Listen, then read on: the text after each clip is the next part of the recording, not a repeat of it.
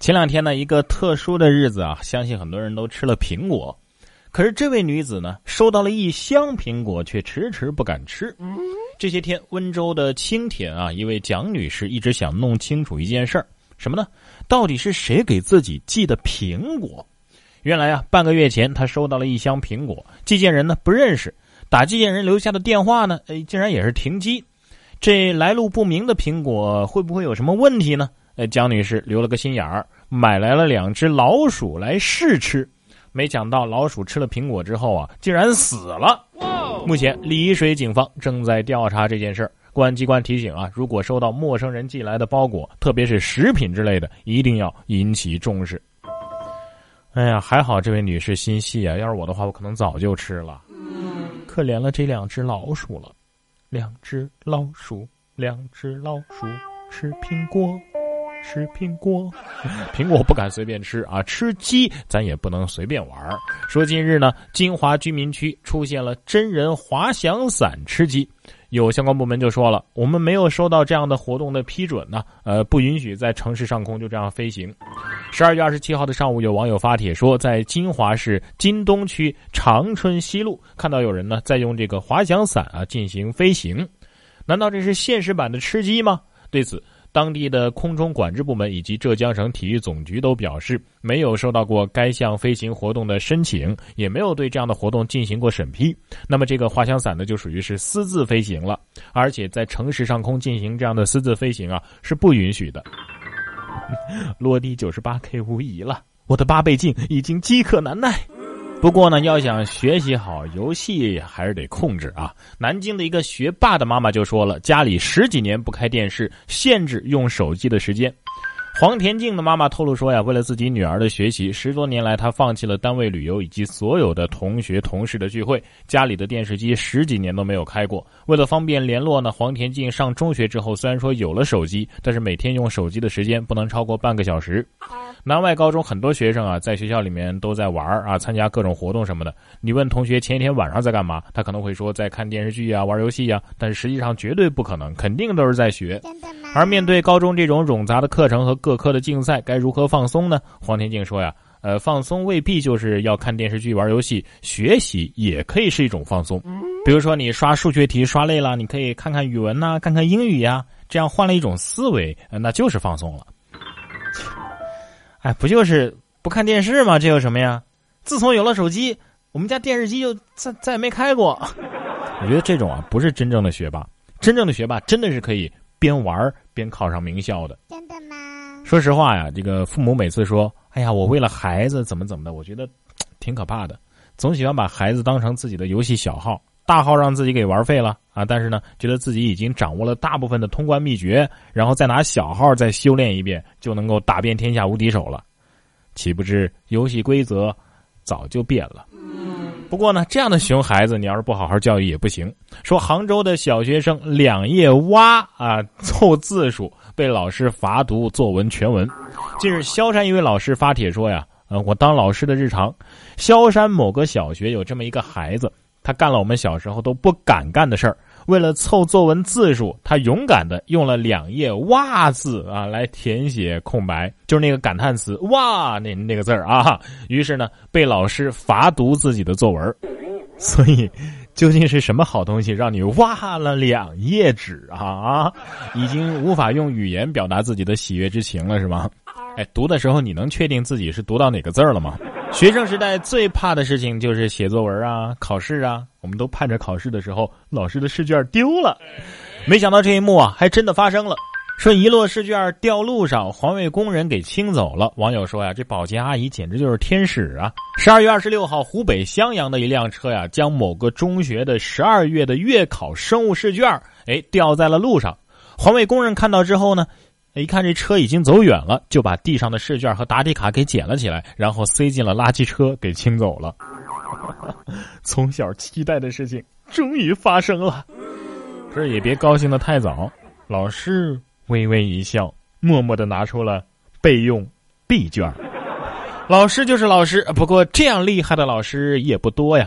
说这位大学舞蹈老师顺便教数学，一周十四节高数课。这是被舞蹈耽误的数学老师啊！在重庆沙坪坝，杨芳呢是重庆师范大学的一名数学老师和舞蹈老师，跳舞七年，在学校开设现代爵士舞通识选修课。他一周上十八节课，有十四节是高数课，有四节是爵士舞。杨老师表示啊，自己经常用数理逻辑来分析舞蹈。哎呀，强悍的人生不需要解释。这节舞蹈课老师再也不会生病了，但是数学课依旧能够继续上着走。大学不仅有强悍的老师，还有强悍的寝室。说这间寝室居然变成了理发店。大学生用吸管帮同学烫头。南昌一位大学生把宿舍改造成了理发店，起名叫“五二二理发店”，将吸管啊做成卷发卷儿，然后呢利用这个便利贴当成隔离物品啊，说是很有创意。前来理发的学生啊还真的很多，说他手法好，而且比外边便宜啊。掌握一项手艺其实特别重要。毕业之后，这位同学成为了发廊时尚顾问，并且给自己取了一个名字叫托尼，是吧？不过呢。这几位同学，你你你们这大功率电器，通过这新闻一曝光，可能要被没收了。说到没收，从银行取出来的钱再被银行没收回去的事儿，你遇到过吗？这位女士在银行就取出了一千一百块钱，然后被要求退回五百。十二月二十一号，成都市民卢女士在银行柜台啊取了一千一百块钱。五个小时之后，卢女士接到了银行工作人员的电话，说柜台人员多给了她五百。银行报警之后呢，警方要求卢女士退还这笔钱。卢女士非常生气呀，说银行的证据不足以证明她多拿了钱呢。但是卢女士的儿子在看了银行提供的监控视频之后，就归还了这五百。可是儿子也表示，视频其实很模糊，但是自己啊还是退了钱，那是考虑到自己的母亲身体不太好，想让这件事情哎平息下来就算了。说好的离柜概不负责呢，是吧？对呀。多拿了，的确咱们应该归还，这没有错。但是如果银行你们少给了，是不是也得给补上啊？是吧？别老是什么离柜概不负责。拿了就是拿了，没拿就是没拿，没拿还说自己拿了，那你是不是傻啊？我说的是这位医生啊，说医生发图炫耀，说自己领了五千五百块钱的药品回扣，但是医院说，哎，这是这位医生啊感情受挫，呃，开玩笑的。近日，江西南昌第二医院的医生龚涛发布了一条领五千五百块钱的药品回扣的微博，引发了热议。十二月二十七号，南昌第二医院回应说呀。龚涛呢是幺二零急救车上的医生，不可能有收回扣的行为，因为感情受挫才发出了这条微博。配图呢是从网络上搜索下载的。其实这微博呀，一眼就能看出来，这的确是在开玩笑自嘲呢。但是，开这种不合时宜的玩笑真的不好。医患关系本来就很紧张了，你你还这么玩，这个脑子还能当医生？以后，让我还怎么放心的看病呢？年底了。这处对象啊，可能也在冲业绩了，各种表白呀、见家长啊、送礼物啊，是扎堆儿啊。说史上最短求婚的视频火了啊，大家可能有的也看到了，只有十秒钟。护士女友急着上班，连说：“啊，我同意，同意，同意，嫁嫁嫁嫁嫁嫁嫁。”十二月二十四号，江苏的赵先生求婚，结果话还没说呢，女朋友就说：“啊，行行行行行，嫁嫁嫁嫁嫁。”现场爆笑。原来啊，他女朋友是护士，当时呢是着急上班，于是就成就了这个只有十秒钟的求婚仪式。视频火了之后呢，女朋友还摸不着头脑，说：“哎，他这求婚也没啥特色呀，咋就火了呢？”那不是因为他，是因为你。女护士心说：“别叨逼叨了，行吗？忙着呢，三十八床的吊瓶要拔针了。”小伙子没反应过来，我是谁？我在哪儿？我在做什么？你把我求婚的思路都打乱了。新时代果然不一样啊！狗粮都来的越来越短促有力了，扎心呐！相比之下，这位大连的小伙子的求婚呢就复杂的多了。说大连小伙子租云梯爬三楼窗外求婚成功，这是有专业团队策划的，花费八千块。十二月二十五号的傍晚，大连市西岗区奥林匹克广场啊，出现了浪漫的一幕：一名小伙子坐来云梯，爬到了三楼窗外，隔着窗户向女朋友求婚，一举成功。记者在现场注意到，求婚仪式呢是由一个专业的团队策划并且执行的。其中一名工作人员告诉记者说：“小伙子的求婚呢非常成功，不过呢也是花掉了一些费用的，大概能有八千块钱吧。那台云梯车呀就是租来的，每小时的租金就是五百。”小伙子，云梯和七彩祥云还是有差别的吧？哎，女朋友要是知道你花了多少钱之后，会不会说你个败家玩意儿，八千块钱给老娘买个包不行吗？啊！不知道为什么，有的男人就是不愿意给女人买包啊，为此呢，还在监控下狂奔，说自己遭劫。